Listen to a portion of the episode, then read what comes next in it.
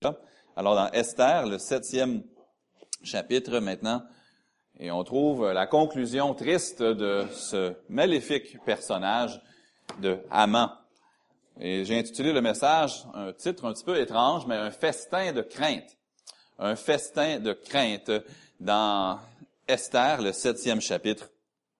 Et on va lire les dix versets de ce chapitre du livre d'Esther. Esther, chapitre 7. Commençons la lecture avec le premier verset jusqu'au verset 10. Un festin de crainte. Le roi et Haman allèrent au festin chez la reine Esther. Donc c'est déjà le deuxième festin qu'elle donne. Elle avait quelque chose à demander au roi. Elle veut lui demander la délivrance de la nation juive qui doit être exterminée à cause du décret que Haman a fait signer au roi après avoir offert au roi une forte somme d'argent pour se débarrasser des, Juifs, basé en grande partie sur sa haine de Mardoché. Mais dans Esther 7, verset 2, maintenant, ce second jour, donc le deuxième festin, deuxième jour consécutif, où Esther fait venir Assuérus et Haman, le roi dit encore à Esther, pendant qu'on buvait le vin, Quelle est ta demande, reine Esther? Elle te sera accordée. Que désires-tu? Quand ce serait la moitié du royaume, tu l'obtiendras. La reine Esther répondit, Si j'ai trouvé grâce à tes yeux, au roi, et si le roi le trouve bon, accorde-moi la vie. Voilà ma demande. Et sauve mon peuple. Voilà mon désir car nous sommes vendus, moi et mon peuple, pour être détruits, égorgés, massacrés. Encore, si nous étions vendus pour devenir serviteurs et servantes, je me tairais. Mais l'ennemi ne saurait compenser le dommage fait au roi. Le roi Assuérus prit la parole et dit à la reine Esther, Qui est-il et où est-il celui qui se propose d'agir ainsi? Esther répondit, L'oppresseur, l'ennemi, c'est Haman, ce méchant-là, Haman fut saisi de terreur en présence du roi et de la reine. Et le roi, dans sa colère, se levant et quitta le festin pour aller dans le jardin du palais. Haman resta pour demander grâce de la vie à la reine Esther, car il voyait bien que sa perte était arrêtée dans l'esprit du roi. Lorsque le roi revint du jardin du palais dans la salle de festin, il vit Haman qui était précipité vers le lit sur lequel était Esther, et il dit, serait-ce encore pour faire violence à la reine chez moi dans le palais? Dès que cette parole fut sortie de la bouche du roi, on voit là le visage d'Aman. Et Harbona, l'un des eunuques, dit en présence du roi, Voici le bois préparé par Haman pour Mardoché qui a parlé pour le bien du roi, est dressé dans la maison d'Aman à une hauteur de cinquante coudées. Le roi dit, qu'on y pende Haman. Et l'on pendit Haman au bois qu'il avait préparé pour Mardoché. Et la colère du roi s'apaisa. Prions. Père, nous savons que tu es fidèle envers ton peuple. Tu l'as promis, tu l'as accompli, et tu l'accomplis encore aujourd'hui et tu le feras toujours. Nous savons qu'avec toi, il n'y a pas oui et non. Tes promesses, elles sont oui. Tu as promis à Abraham, tu avais promis à David, tu avais fait avec eux des alliances. Et nous voyons dans Esther comment l'ennemi a voulu détruire ces alliances, mais tu ne l'as pas permis. Déjà dans cette série de messages, nous avons vu que avant même que l'ennemi se manifeste, tu avais placé ta servante Esther au bon endroit, au bon moment, exactement à la bonne place. Tu as agencé même les détails de l'insomnie de Assuérus afin qu'il prenne connaissance juste au bon moment de ce que Mardoché avait fait pour lui sauver la vie. Et comment tu as humilié Amant qui cherchait à pendre Mardoché et à tuer la nation juive et comment tu l'as humilié et maintenant, nous venons de lire comment tu l'as complètement vaincu. Mais nous ne sommes pas venus ici pour apprendre tant sur Amant. Nous sommes venus pour apprendre ta parole et aussi pour voir comment elle doit changer notre vie à nous. Alors, à travers l'instruction que nous allons retirer de Esther, le septième chapitre ce matin, je prie que ton Saint-Esprit fasse une œuvre qui soit unique à chaque personne. Chaque personne s'est présentée ici avec des fardeaux différents, avec des besoins différents. Et nous sommes tous euh, des pécheurs, mais parfois ça se manifeste de façon différente de l'un à l'autre. Alors je te demande que ton Saint-Esprit puisse ajuster, utiliser ce message et parler à chaque personne individuellement euh, pour que ce soit un moment de décision entre nous tous, individuellement et toi. Mais collectivement, bénis-nous par ta parole ce matin. Je te demande que tout ce que je dis soit entièrement conforme à ce que tu désires que je dise et que l'ennemi qui voudrait certainement empêcher l'Évangile d'être prêché, qui voudrait nous empêcher de progresser spirituellement ou d'être plus efficace pour toi, je prie qu'il soit, qu'il soit impuissant ce matin ici. C'est ma prière au nom du Seigneur Jésus. Amen. C'est déjà le cinquième festin dans le livre d'Esther. le livre avait commencé avec un grand festin que le roi avait préparé pour son royaume de façon très généreuse. La reine Vashti, elle, elle avait fait son propre festin, ça fait deux. Ensuite, ils ont fait ce concours de beauté pour euh, où Esther a été couronnée reine. Ils ont fait un autre festin. Esther avait convié Assuérus le roi et Haman à un festin, un quatrième. Et dans ce festin, elle dit, je vais te faire ma demande au roi demain. C'est le chapitre 7. On est déjà au cinquième festin. Mais ce festin ci est très différent des autres. Dans les autres festins, on voyait la joie, on voyait la fête, on voyait la splendeur du royaume, on voyait toutes sortes de choses impressionnantes. Dans ce festin, le, récit commence avec le dessert, ou ce que nous on appellerait le dessert, quand ils boivent le vin juste après le repas. On ne sait pas ce qui était dit pendant le repas, ça devait être extrêmement tendu, j'imagine. Parce que déjà, Amand a été humilié en devant amener Mardoche. Déjà, sa famille et ses amis lui ont dit, écoute, si ce Mardoché est juif, ce Mardoché devant qui tu as commencé de tomber, tu ne pourras rien contre lui. Et là, Amant est assis avec la reine Esther, et le récit commence après le repas et dans le vif du sujet ici. Cet homme, Amant, est dans le trouble très, très, très rapidement. Je l'appelle le festin de crainte que je vois au moins trois choses qui, ont, qui sont craintes ou qui devraient être craintes dans ce passage. Premièrement, j'aimerais qu'on remarque qu'il faut craindre pour son peuple. Il faut craindre pour son peuple. Je ne peux pas lire Esther 7 sans voir une analogie. Assuérus, à ses yeux, était tout puissant. Il ne l'était pas, il était puissant, il était puissant dans les royaumes des hommes, c'est le roi le plus, le plus puissant de toute la terre. Mais il n'est pas tout puissant, mais il pense l'être. La vie des Juifs est dans sa main, la vie de Esther est dans sa main, et Esther, elle veut lui demander le salut physique de son peuple. Amant le craint aussi parce que Amant sait que sa colère au roi pourrait être sa mort à lui, Amant. Il y a quelque chose qui aurait dû être craint, qui n'a pas été craint, qui va causer la perte de Haman. Je vois une, analogie de notre attitude qu'on devrait avoir envers Dieu. Esther, elle a fait sa demande à la bonne personne. Elle l'a fait avec crainte. je peux pas mettre en, si, si on doit craindre Assuérus, à quel point devrions-nous craindre le roi des rois, l'éternel? Mais j'aimerais qu'on remarque premièrement la crainte pour son peuple qu'on trouvait chez Esther. Dans les premiers quatre versets, verset 3 en particulier, Esther dit, sauve mon peuple. Elle dit, accorde-moi la vie. Sauve mon peuple. Voilà mon désir. Esther craignait pour son peuple. On comprend que les Juifs faisaient face à un danger physique. Amant voulait les exterminer. Mais savez-vous que le danger physique, ce n'est pas le plus grand danger qui guette l'homme? On ne doit pas craindre celui qui peut seulement tuer la chair. On doit craindre plutôt celui qui peut prendre l'âme et la projeter dans la géhenne.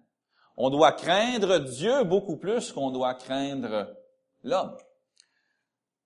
L'Éternel est mon secours et mon salut. Que peut me faire un homme? Le psalmiste dit, moi je ne crains pas les hommes, je crains l'Éternel Dieu. Mais Esther, elle craignait pour son peuple. Ne manquons-nous pas souvent de crainte pour ceux qui sont autour de nous, qui un jour feront face au Dieu vivant. Dans l'Ancien Testament, Dieu avait appelé un homme assez étrange à prophétiser. Un homme qui était un berger de Tekoa, un homme extrêmement coloré. Son nom, c'est Amos. Et Dieu avait des messages vraiment particuliers pour Amos, mais dans Amos 4 et le verset 12, Dieu envoie un message vraiment direct à Israël. Un Israël désobéissant, il disait, c'est pourquoi je te traiterai de la même manière, Israël. Et puisque je te traiterai de la même manière, prépare-toi à la rencontre de ton Dieu. Ô Israël, chaque homme, chaque femme doit se préparer à rencontrer. Lorsqu'on prie le mercredi soir, une, des sections de notre bulletin de prière, qui est probablement beaucoup trop courte, c'est la section salut. De prier pour les âmes des hommes. Esther, elle, elle désirait que l'édit du roi soit annulé. Elle désirait que l'acte que Haman lui avait fait envoyer pour un jour donné éliminer la race des Juifs, elle voulait que ce soit annulé. Elle craignait pour son peuple, mais vous savez, moi aussi, je crains pour mon peuple. Pas pourquoi, pas à cause qu'il y a un édit qui qu'on va être exterminé, pas à cause d'un danger militaire ou physique, mais je crains.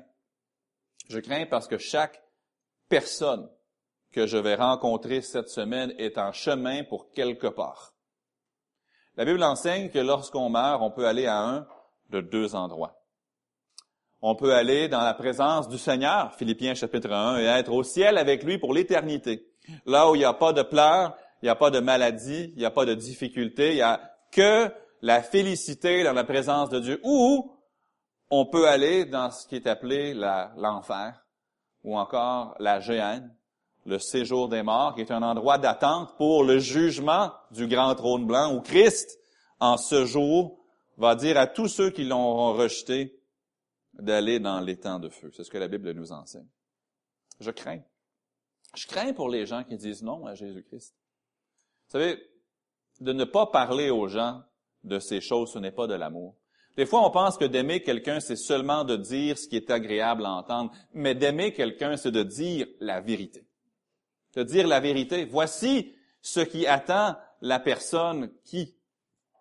On avait des inondations à Pierrefonds récemment, ça a été extrêmement difficile de circuler. Euh, la famille Bellevue était clairement affectée, la famille Ardor aussi. On voulait se, se rendre, la rue Bois de Pierrefonds était barrée. On ne pouvait pas se rendre, mais vous savez, j'apprécie qu'il y ait de la signalisation qui dise rue barrée, parce que je voudrais pas m'avancer puis être mal pris de l'autre côté. Ah, la ville, peut-être qu'ils diront, oh, on veut pas, on veut pas affecter les automobilistes. On va pas leur dire s'il y a un problème en avant. Non, je veux qu'on le sache. En moindre mesure, des fois, c'est désagréable. Vous embarquez sur l'autoroute, vous voyez l'autoroute d'Écarie bloquée à partir de Van Horn. Vous dites, non, non. Mais c'est bien qu'ils me le disent, comme ça on peut prendre un autre chemin, n'est-ce pas? Chaque personne qui refuse le sacrifice que Christ a fait à la croix va subir la même et en tant que chrétien, vous devez craindre pour ceux qui ne connaissent pas Jésus-Christ. On doit leur parler. Esther aurait pu cacher sa nationalité, peut-être vivre, mais je pense pas. Mardoché lui avait dit, ne pense pas que toi tu échapperas au chapitre 4.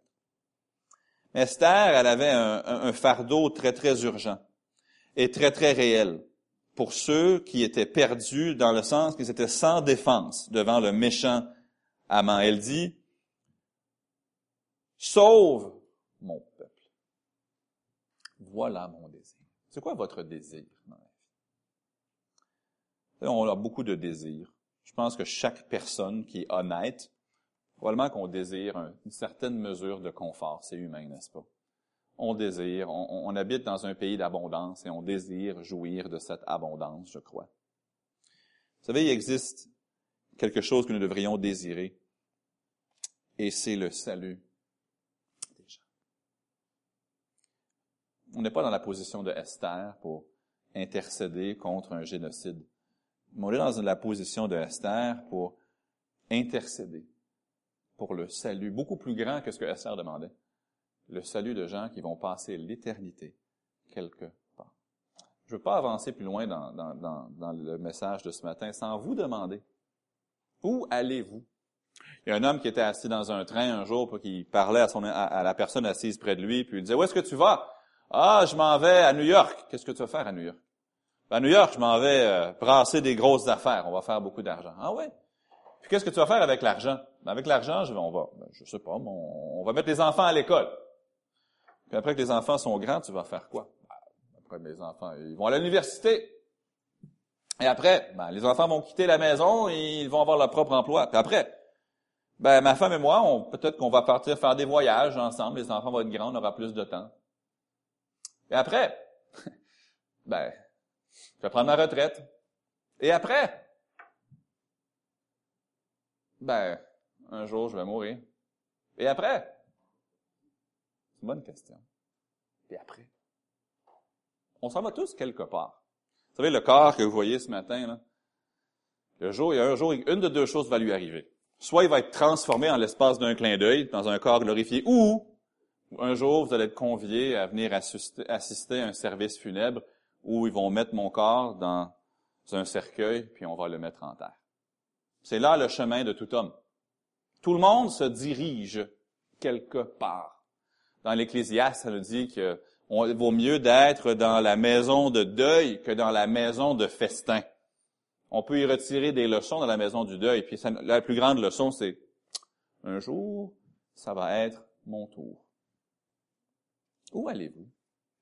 Allez-vous au ciel ou non? Il n'y a pas de troisième place. Il y a des gens qui croient dans un endroit qui s'appelle le purgatoire, mais il y, a un livre qui ne parle jamais du purgatoire et c'est la Bible. Ça n'en parle pas nulle part. Il n'y a aucune référence au purgatoire là-dedans. On va tous à un de deux endroits. Soit on va au ciel, ou soit on va dans un endroit qui s'appelle l'enfer. Personne n'a besoin d'aller en enfer. Dieu ne veut pas que qui que ce soit aille en enfer.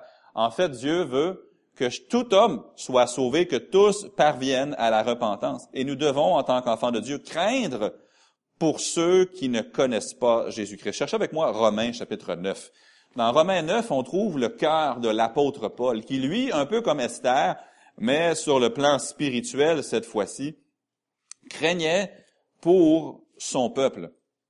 Dans Romains chapitre 9 et le verset 1, on trouve l'apôtre Paul qui s'exclame ou qui nous donne de façon forte ses sentiments pour son peuple. Dans Romains 9, 1, je dis la vérité en Christ, je ne mens point, ma conscience m'en rend témoignage par le Saint-Esprit, j'éprouve une grande tristesse. Et j'ai dans le cœur un chagrin continuel. Pensez-vous que Esther pouvait être joyeuse tant qu'elle savait que son peuple allait être éliminé? Non.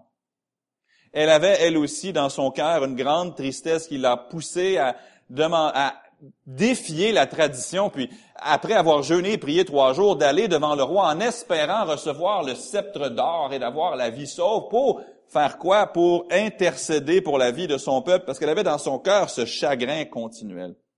Chrétien, avez-vous dans votre cœur un chagrin continuel? Quel genre de chagrin parlez-vous?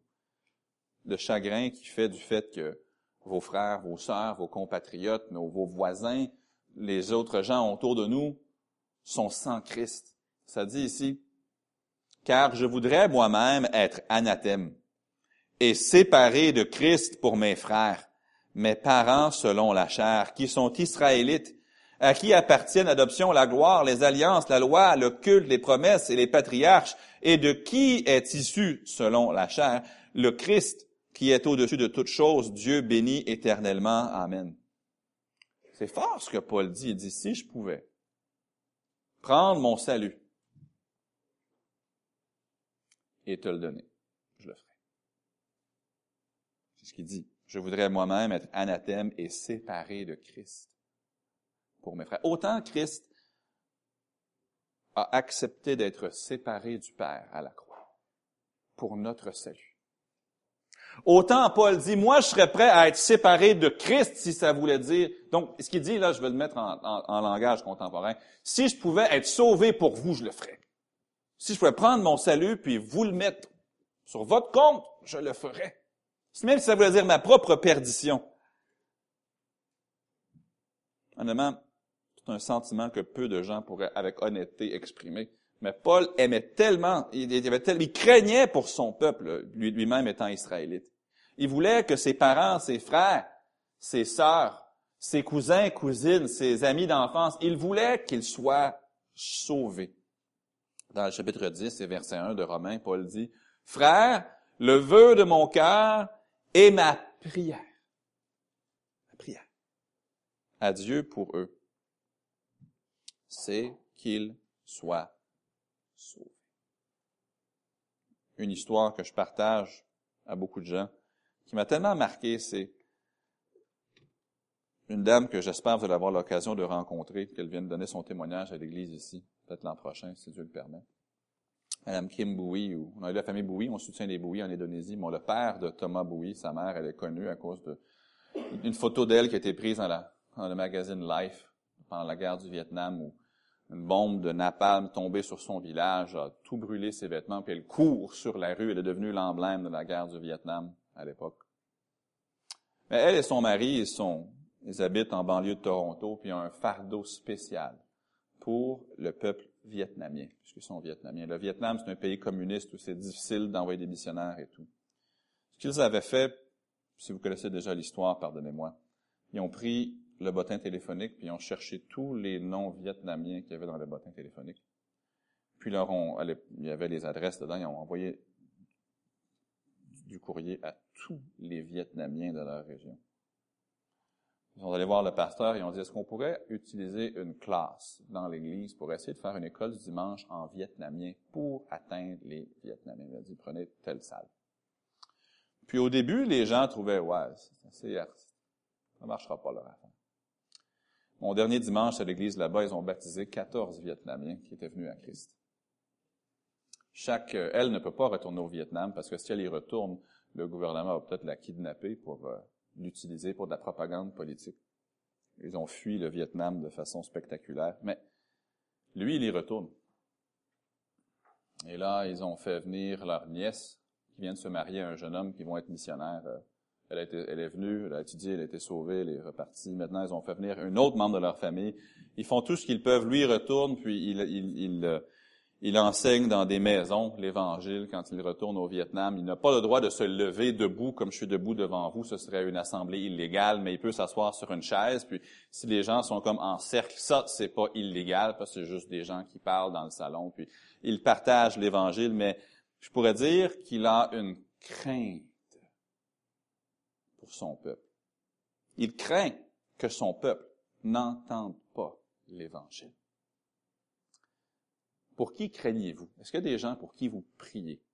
Paul dit, au sud d'Israël, il dit, mon, le vœu de mon cœur, ce que je veux le plus au monde, et ma prière à Dieu pour eux, c'est qu'ils soient sauvés. Est-ce que nous prions pour les âmes avec la même passion qu'Esther a demandé à Assuérus de sauver son peuple? Il faut craindre pour les perdus. Il faut craindre pour ceux qui ne connaissent pas Christ, parce que chaque personne se dirige quelque part. Chaque personne se dirige quelque part. Il y a un nouveau pasteur qui vient de, d'arriver à Montréal pour prendre une église anglophone. Notre-Dame de Grâce, on est allés dîner ensemble jeudi, puis parlait à la, à la, jeune dame qui, est venue nous servir, qui nous prend notre commande et tout, puis on parlait, puis, puis partager l'Évangile avec la jeune dame. Elle me connaît pas. Peut-être qu'on va jamais la revoir. Je sais pas, peut-être qu'elle a pris le traité que je lui ai donné là, avec le, les pompiers qu'on a ici, puis j'en ai donné un anglais parce que j'étais pas sûr c'était francophone ou anglophone. Elle les deux tellement que j'étais pas sûr c'était quoi sa langue de prédilection. J'ai donné un traité, j'en avais un en, anglais aussi dans la poche, je lui ai donné faut pas laisser passer ces occasions-là. On en laisse tous passer, soyons honnêtes. Là. Mais tant de la mesure du possible, chaque personne que vous allez rencontrer cette semaine, que ce soit chez Esso, que ce soit chez Tim Horton, hein, que ce soit votre voisin, que ce soit votre proche parent, chaque personne, nous devrions en faire une habitude de craindre pour leur âme et de leur parler, à tout le moins leur donner l'occasion par écrit ou verbalement, encore mieux, de rencontrer Jésus-Christ. Des fois, on prie et on dit, je me demande si je prie selon la volonté de Dieu. Mais voici une prière qui est selon la volonté de Dieu. Seigneur, sauve cette personne. Ça dit dans 2 Pierre, chapitre 3 et le verset 9 que il use de patience envers nous, ne voulant pas qu'aucun périsse, mais que tous parviennent à la repentance. Si vous voulez faire une prière qui est dans la volonté de Dieu, priez pour les âmes des gens. La première chose qu'on voit dans ce festin de Esther, c'est qu'il y avait une crainte. La crainte pour son peuple. Craignons pour les gens qui ne connaissent pas Christ. Craignons assez pour dire quelque chose. Craignons assez pour prier. Craignons. Craindre pour son peuple. Mais deuxièmement, il faut craindre aussi le roi.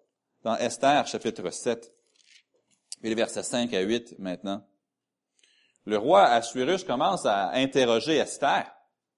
Il lui dit, c'est qui qui veut faire ça? Parce que Assuérus, il sait pas encore que Esther, elle est juive. Il n'a pas réalisé ça. Il n'a pas encore mis, il n'a pas encore fait les mathématiques dans son intelligence, dans sa tête. Et là, remarquez la fin du verset 6. Aman fut saisi de terreur en présence du roi et de la reine. Verset 7, maintenant, Aman va se précipiter sur le lit. Le lit, c'était une espèce de, on pourrait dire quasiment un divan sur lequel il était étendu au repas pour manger. Puis il se précipite vers la reine pour lui implorer la vie. Et c'est là que le roi revient dans la salle, puis il voit Amant qui est avec la reine sur le lit de la reine, puis dans sa tête à lui, il a pensé qu'il essayait de faire quelque chose à la reine. Il réalisait pas que Amant cherchait à lui demander la grâce d'avoir la vie sauve. Mais on voit à quel point ici, les gens, même la reine et Amant, ils craignaient le roi. Amant, c'est un homme très puissant, mais Assuérus était beaucoup plus puissant que lui. Esther, c'est la reine, mais elle craint le roi. Puis Amant a été saisi de terreur en présence du roi et de la reine, mais ça n'aurait pas dû être ainsi. Et pourquoi Amant a été saisi de terreur? Parce qu'il y avait des choses à se reprocher. Il a été saisi de terreur parce que sa conscience l'accusait. Il faut craindre le roi. Maintenant, le roi que moi je veux craindre, c'est pas le roi Assuérus. Le roi que moi je veux craindre, c'est le roi des rois, le Seigneur des seigneurs. C'est lui qu'il faut craindre. La seule raison pourquoi Aman devait craindre le roi, c'est parce qu'il se savait coupable. Aman savait qu'il avait fait signer au roi un décret pour massacrer les Juifs. Et ce, par pure haine personnelle. Aman savait qu'il cherchait à tuer Mardoché, un homme qui avait sauvé la vie du roi dans un attentat qui avait été planifié. Mais nous, on veut craindre le roi des rois. Il y a deux façons dont on peut craindre Dieu. Il y a deux façons de craindre Dieu. On peut le craindre comme Dieu veut qu'on le craigne, avec un immense respect. Si on, ne, le fait pas, on doit le craindre avec carrément de la peur. Mais quand Dieu parle de la crainte de l'Éternel, ça ne veut pas dire qu'un enfant de Dieu doit toujours avoir peur de Dieu, c'est pas ça. C'est d'avoir un respect immense pour Dieu. Mais il y a des gens qui auront à craindre Dieu dans le sens de la peur. Dans le livre d'Apocalypse, Apocalypse, ça nous détaille le jugement de Dieu qui est à venir sur cette terre. Dans le chapitre 6 et le verset 16, ça dit, Et il disait aux montagnes et aux rochers, Tombez sur nous et cachez-nous devant la face de celui qui est assis sur le trône et devant la colère de l'agneau. Avez-vous déjà pensé à cette expression-là? La colère de l'agneau? C'est paradoxal. Parce que l'agneau, c'est celui qui a donné sa vie pour votre salut. Pourquoi donc le craindre? Ben, si on a rejeté son sacrifice, il faut le craindre. La première fois que Jésus est venu, il est venu comme un petit enfant placé dans une crèche. Puis il est venu afin de donner sa vie sur la croix, afin que je puisse être sauvé, que vous puissiez avoir vos péchés pardonnés. Mais la deuxième fois qu'il va revenir, ce ne sera pas pour donner sa vie, ça va être comme juge. La première fois, il est venu comme un agneau. La deuxième fois, il revient comme un juge. La première fois, il est venu et les gens, seulement les bergers, sont allés le voir dans une crèche à Bethléem et ont raconté ce qu'ils ont vu. La deuxième fois qu'il va venir, il va venir sur un cheval blanc. Ses yeux comme une flamme de feu. Et un nom écrit que nul ne peut lire que lui-même. Il va être écrit aussi sur lui, le roi des rois et le seigneur des seigneurs. Quand il va poser ses pieds sur la montagne des Oliviers, Zacharie 14 nous dit que le mont des Oliviers va se fendre en deux d'est en ouest. Ça va être spectaculaire. Il va venir en vaillant guerrier la deuxième fois. Mais vous savez, ce matin, j'ai pas peur de lui. Je le crains pas dans le sens de la peur. Je le crains dans le sens que j'ai un indescriptible respect pour qui il est, pour ses attributs et aussi pour sa puissance, pour ce qu'il peut faire. C'est comme ça qu'il veut qu'on le craigne. Cherchez Ecclésiaste chapitre 12 avec moi. Dans Ecclésiaste chapitre 12 et les versets 15 et 16, vous avez vos notes dans le bulletin, je crois que je l'ai copié. Dans Ecclésiaste 12, 15 et 16. Alors, dans Ecclésiaste, Salomon a essayé toutes sortes de choses pour trouver le, le bonheur, la satisfaction, et une chose après l'autre, ça a échoué. C'était de la vanité de vanité. Dans Ecclésiaste 12, 15 et 16, on trouve la conclusion d'Ecclésiaste. Écoutons la fin du discours. Crains et observe ses commandements. C'est là ce que doit faire tout homme. Car Dieu amènera toute œuvre en jugement au sujet de tout ce qui est caché, soit bien, soit mal. Ayez un grand, et je dis bien un énorme, respect, une crainte de Dieu. Observez ces commandements, c'est là ce que doit faire tout homme. On devrait craindre Des fois, on le dit à nos enfants, mais des fois, ça vaut la peine de se le dire en adulte aussi. Des fois, je dis à Daniel, Daniel, même si papa ne te voit pas, Dieu te regarde, lui. Quand je ne suis pas là, Dieu te voit quand même. Quand je te dépose à l'école, je te vois pas, je vois pas ce que tu dis à tes amis, je vois pas ce que tu fais avec tes amis, mais Dieu, lui, te regarde. Alors, fais la même chose que tu ferais si j'étais là. Dans le fond, en tant de mots, on essaie de leur, de leur inculquer à la mesure de la capacité d'un enfant, ce qu'on appelle la crainte de l'éternel, qui est le commencement de la sagesse, n'est-ce pas? On veut qu'il sache que Dieu, à cause de qui il est et de sa puissance, mérite un énorme respect, mais pas juste un respect émotif, mais un respect qui nous pousse, comme dit Ecclésiaste, à observer ses commandements. Personne ne peut dire, ah, je crains l'Éternel si on n'observe pas ses commandements. Mais de craindre Dieu. Mais si je refuse de craindre comme il veut être craint, j'aurais à le craindre comme ceux dans l'Apocalypse qui disaient, oh, aux montagnes, tombez sur nous, cachez-nous devant la face, devant la colère de l'agneau, celui qu'on a rejeté, le sauveur dont on n'a pas voulu, celui qui a donné sa vie sur la croix, puis on a dit non merci, cachez-nous devant sa face. Faut craindre le roi. Vaut mieux le craindre aujourd'hui. Vous savez, Amant, s'il avait craint Assuérus, et s'il avait craint Dieu, il n'y aurait pas eu à craindre Assuérus plus tard. Si Amant avait craint l'Éternel, il n'y aurait pas eu à craindre la reine Esther mais il n'a pas craint Dieu. Lorsque Ésaïe a vu Dieu sur son trône dans Ésaïe chapitre 6, il a craint. Il a dit, Malheur à moi, car je suis un homme aux lèvres impures au milieu d'un peuple dont les lèvres sont impures. Il a vu à quel point Dieu est saint, grand et puissant, puis il a réalisé à quel point lui, il est petit, coupable et pécheur. Il a craint Dieu. Craindre l'éternel. La troisième chose qu'on doit craindre, et c'est ici que je veux passer un petit peu de temps ce matin, il faut craindre son propre péché. Il faut craindre son propre péché. Lorsque le roi revint du jardin, verset 8 dans Esther 7, lorsque le roi revint du jardin du palais dans la salle du festin, il vit Amant qui s'était précipité vers le lit sur lequel était Esther et il dit, Serait-ce encore pour faire violence à la reine chez moi dans le palais? Dès que cette parole fut sortie de la bouche du roi, on voit là le visage de Amant. C'est une façon de dire, lui, là, il est mort. Le chapitre 7, c'est simplement la conclusion très naturelle de ce qui se trame depuis le chapitre 3 où Amant a fait son apparition sur la scène.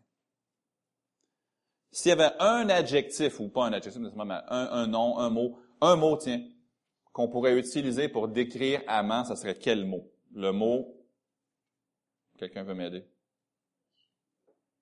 Je l'ai entendu aussi, la, chair, mais orgueil aussi. Orgueil. Orgueil. Je me promène dans les rues de la ville, puis regarde tout le monde qui est prosterné devant moi. Mardoché. Il refuse. Toute la ville dessus, je le fais, puis lui, il le fait pas.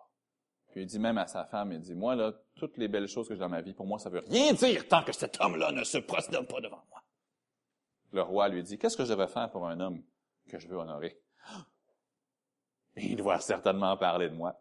Prends ton cheval, celui-là avec la couronne sur la tête, tu sais, le, beau cheval avec la couronne sur la tête. Mets-lui ton habit à toi, promène-le, parade-le dans la ville. Voici ce qu'on fait à l'homme que le roi veut honorer. Prends le mon cheval, puis fais ça à Mardoché. Un homme orgueilleux. Après ça, il se voile la tête, court chez lui parce qu'il veut pas être reconnu tellement qu'il a honte. Un homme très, très orgueilleux. L'arrogance, l'orgueil de Haman a préparé sa chute.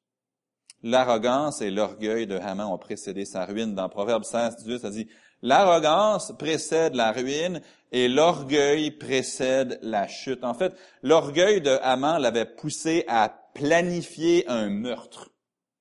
Celui de Mardoché qui voulait pendre à son bois de huit étages de haut. Nous savons qu'il avait déjà préparé ce bois-là. On sait qu'il avait mis en place l'assassination d'un homme juste. On sait aussi qu'il a tenté d'orchestrer ce défilé pour lui-même dans les rues de la ville. On sait, qu'il désirait ardemment être publiquement acclamé. Dans les chapitres 3 à 6, Amand ne craint personne, sauf peut-être un petit peu Assuérus. Mais vous savez, quand quelqu'un ne craint plus, cette personne-là est en danger. Quand quelqu'un ne craint plus, cette personne-là est en danger. Une mesure de crainte, c'est bon pour nous. Évidemment, on doit craindre l'Éternel. La crainte de l'Éternel, c'est d'avoir un grand respect pour Dieu, de reconnaître qui il est, mais aussi de reconnaître notre responsabilité face à ce grand Dieu. Mais il y a une crainte qu'on devrait aussi avoir. Et là, je ne parle pas d'une crainte dans le sens du respect. Là, je parle d'une crainte dans le sens de la peur. Autant vous pouvez avoir peur d'un lion, vous pouvez avoir peur d'un serpent venimeux, vous pouvez avoir peur d'une tarentule. Je parle de la peur le même sentiment que vous auriez si vous sortiez de votre voiture et il y avait un crocodile là, cette peur-là. Et c'est la peur de votre péché. Je devrais craindre mon péché. Je devrais craindre le péché. Pour Amand, son péché, c'était l'orgueil. J'appellerais ça même de la mégalomanie, le désir d'être grand. Un orgueil qui se manifestait, il voulait être reconnu, il voulait être adulé. Il se nourrissait de l'admiration des gens qui se prosternaient devant lui, mais il n'a pas craint ce péché-là dans sa vie. Il n'a pas eu peur de son orgueil. Et à la fin, ça lui a coûté sa vie, carrément. Il y a beaucoup d'autres exemples de la Bible que je pourrais citer. Il y a plusieurs personnes qui ont toléré dans leur vie le péché sans en, craindre les conséquences. Et au final, ce péché leur a parfois coûté la vie, pas toujours, mais ça leur a certainement toujours coûté leur joie. J'avais raconté cette histoire-là l'an dernier, un dimanche soir, je pense. C'est un homme, une histoire fictive, on s'entend, il est en haut d'une montagne, puis il fait froid sur l'eau de la montagne, puis il voit un serpent. Puis pour une raison X, il commence à parler au serpent, puis le serpent lui dit, Monsieur, monsieur, j'ai froid, pouvez-vous me prendre dans vos bras pour me réchauffer? L'homme dit, OK, il prend le serpent, il me prend dans ses bras pour le réchauffer. Il commence à descendre la montagne avec le serpent. Le serpent dit, Monsieur, monsieur, j'ai encore froid. Est-ce que je pourrais aller dans votre chandail pour avoir encore plus chaud? Ah oui, c'est beau. Le serpent va dans son chandail. Il descend la montagne, ça va bien, lui et le serpent. Puis quand ils arrivent en bas de la montagne, Aouh! Il se fait mordre par le serpent, puis il dit au serpent, Hey, serpent, je t'ai fait du bien, je t'ai aidé, je t'ai réchauffé, pourquoi tu m'as fait ça? Et le serpent de lui répondre, Quand tu m'as pris, tu savais que j'étais un serpent. Quand tu m'as mis dans ton chandail, tu savais ce que j'étais. Qu'est-ce que tu pensais qui allait arriver quand tu mets un serpent dans ton chandail? Tu, tu, lui fais du bien, mais il va te mordre pareil. on peut avoir le péché dans sa vie pendant deux semaines, pendant un an, pendant dix ans. On finit par se faire mordre.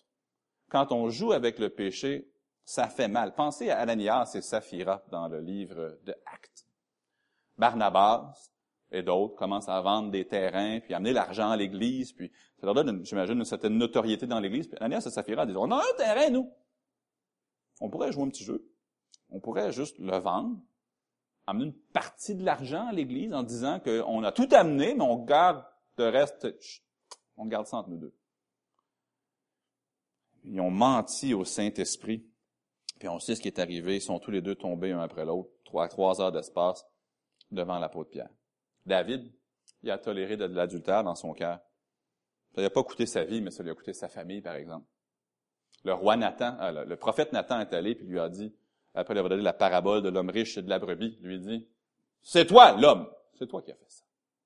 Puis l'épée n'a pas quitté la maison de David. Absalom a tué des frères, des sœurs. Absalom a chassé son, père de la ville pendant un temps. Il y a eu des viols, il y a eu des choses horribles dans la famille. David a toléré l'adultère dans son cœur. Samson. Il a toléré la débauche. Et il est devenu un objet de spectacle pour les ennemis que Dieu l'avait appelé à détruire. Les yeux crevés, puis il se moquait de lui, puis il est devant eux, puis « Ah, faisons sortir Samson pour qu'il nous divertisse. » Dans sa grâce, Dieu a permis qu'il tue plus d'ennemis dans sa mort que dans sa vie. Dans l'église de Corinthe, il y avait du péché à profusion. Puis quand Paul leur enseigne sur la Sainte Seine, les enseigne, il leur dit, c'est pour cela qu'il y a parmi vous beaucoup d'infirmes et de malades et qu'un grand nombre sont morts. Si nous nous jugions nous-mêmes, nous ne serions pas jugés.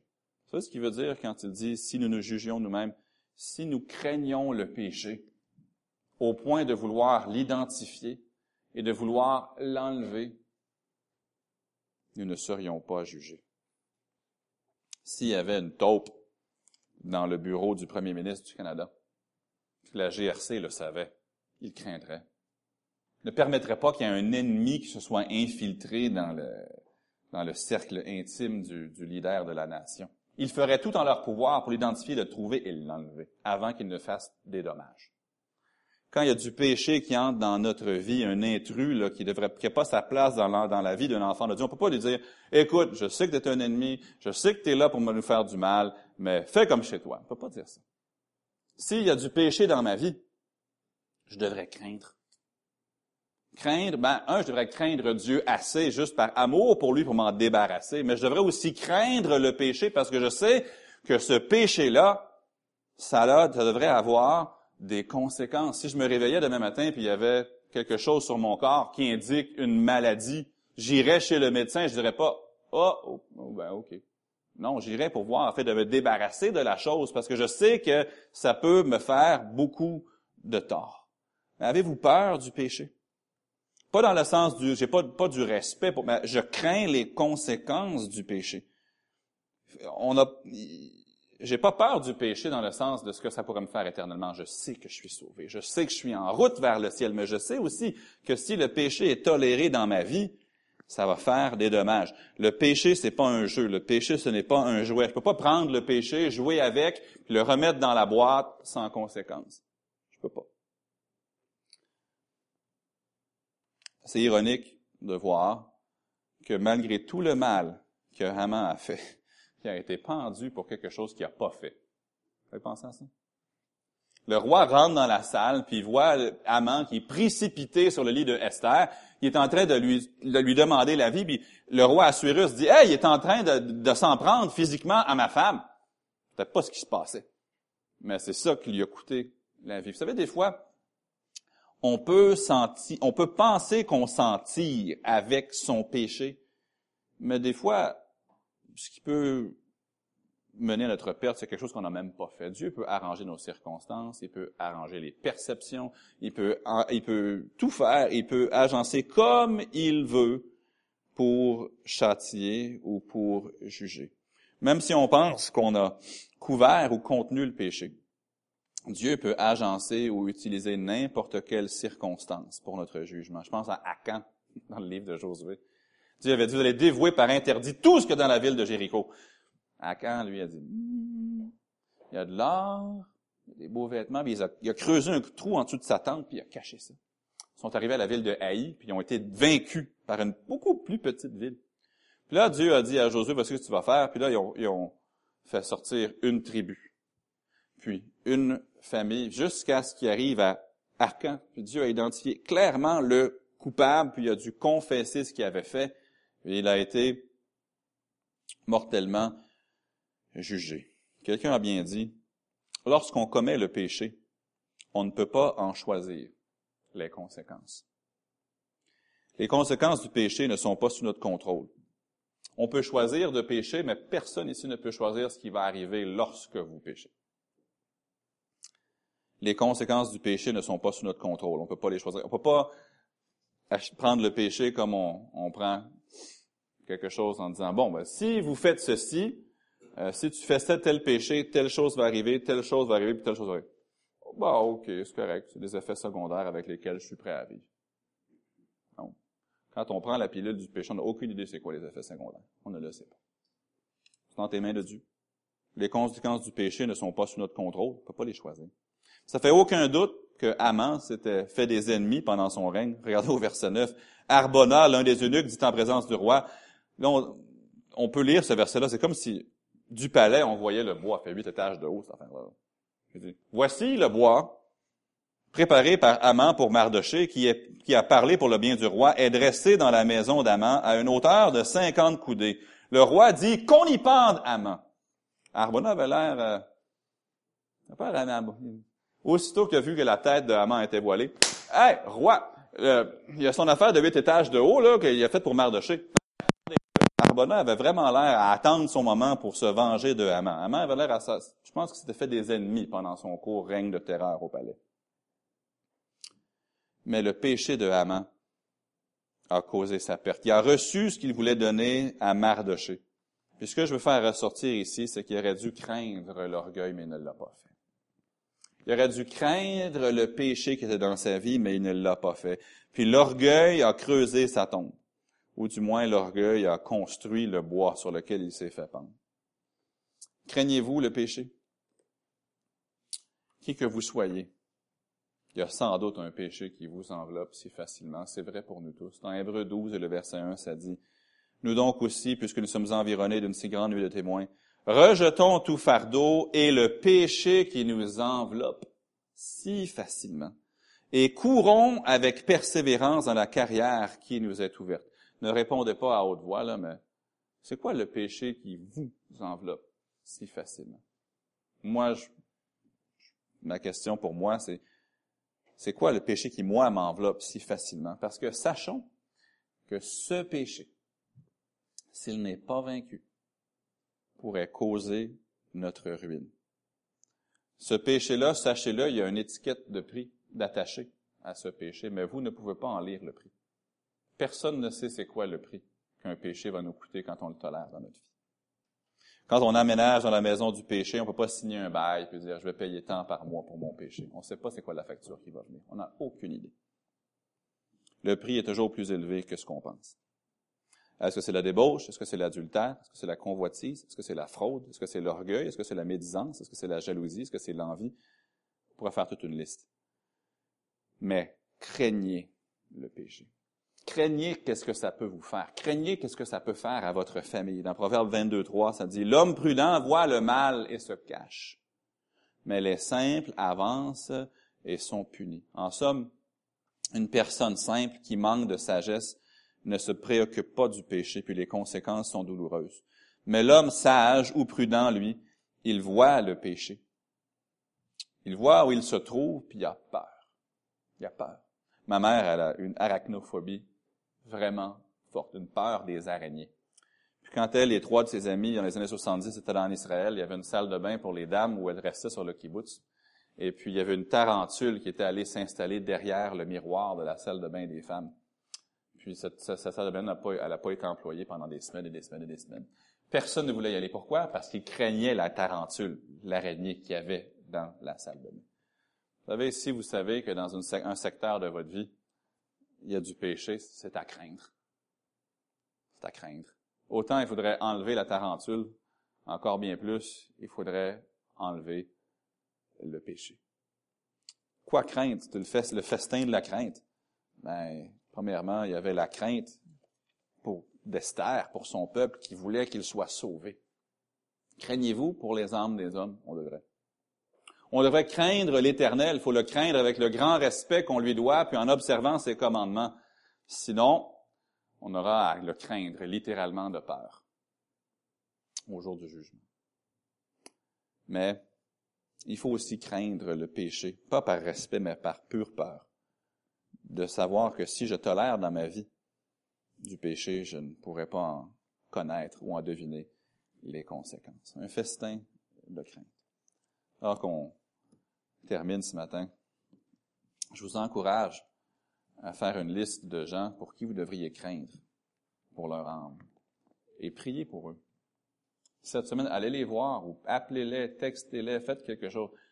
Développez aussi cette saine habitude partout où vous allez de laisser derrière vous une trace. J'ai partagé Christ avec cette personne. Soyez un gagneur, une gagneuse d'âme, mais aussi craignons Dieu Il nous observe, son regard est partout sur la terre, observant les méchants et les bons. Mais craignons le péché. Ayons peur de lui. Ne le tolérons pas. Ne le laissons pas là parce qu'on n'en connaît pas les conséquences. Prions. Père, je te remercie pour le livre d'Esther, un, livre qui, parfois inexploré, un livre certes différent de ce que nous sommes habitués euh, dans d'autres récits. Mais Père, je te remercie pour Esther et les parallèles que nous pouvons tirer de sa vie. Je te remercie pour le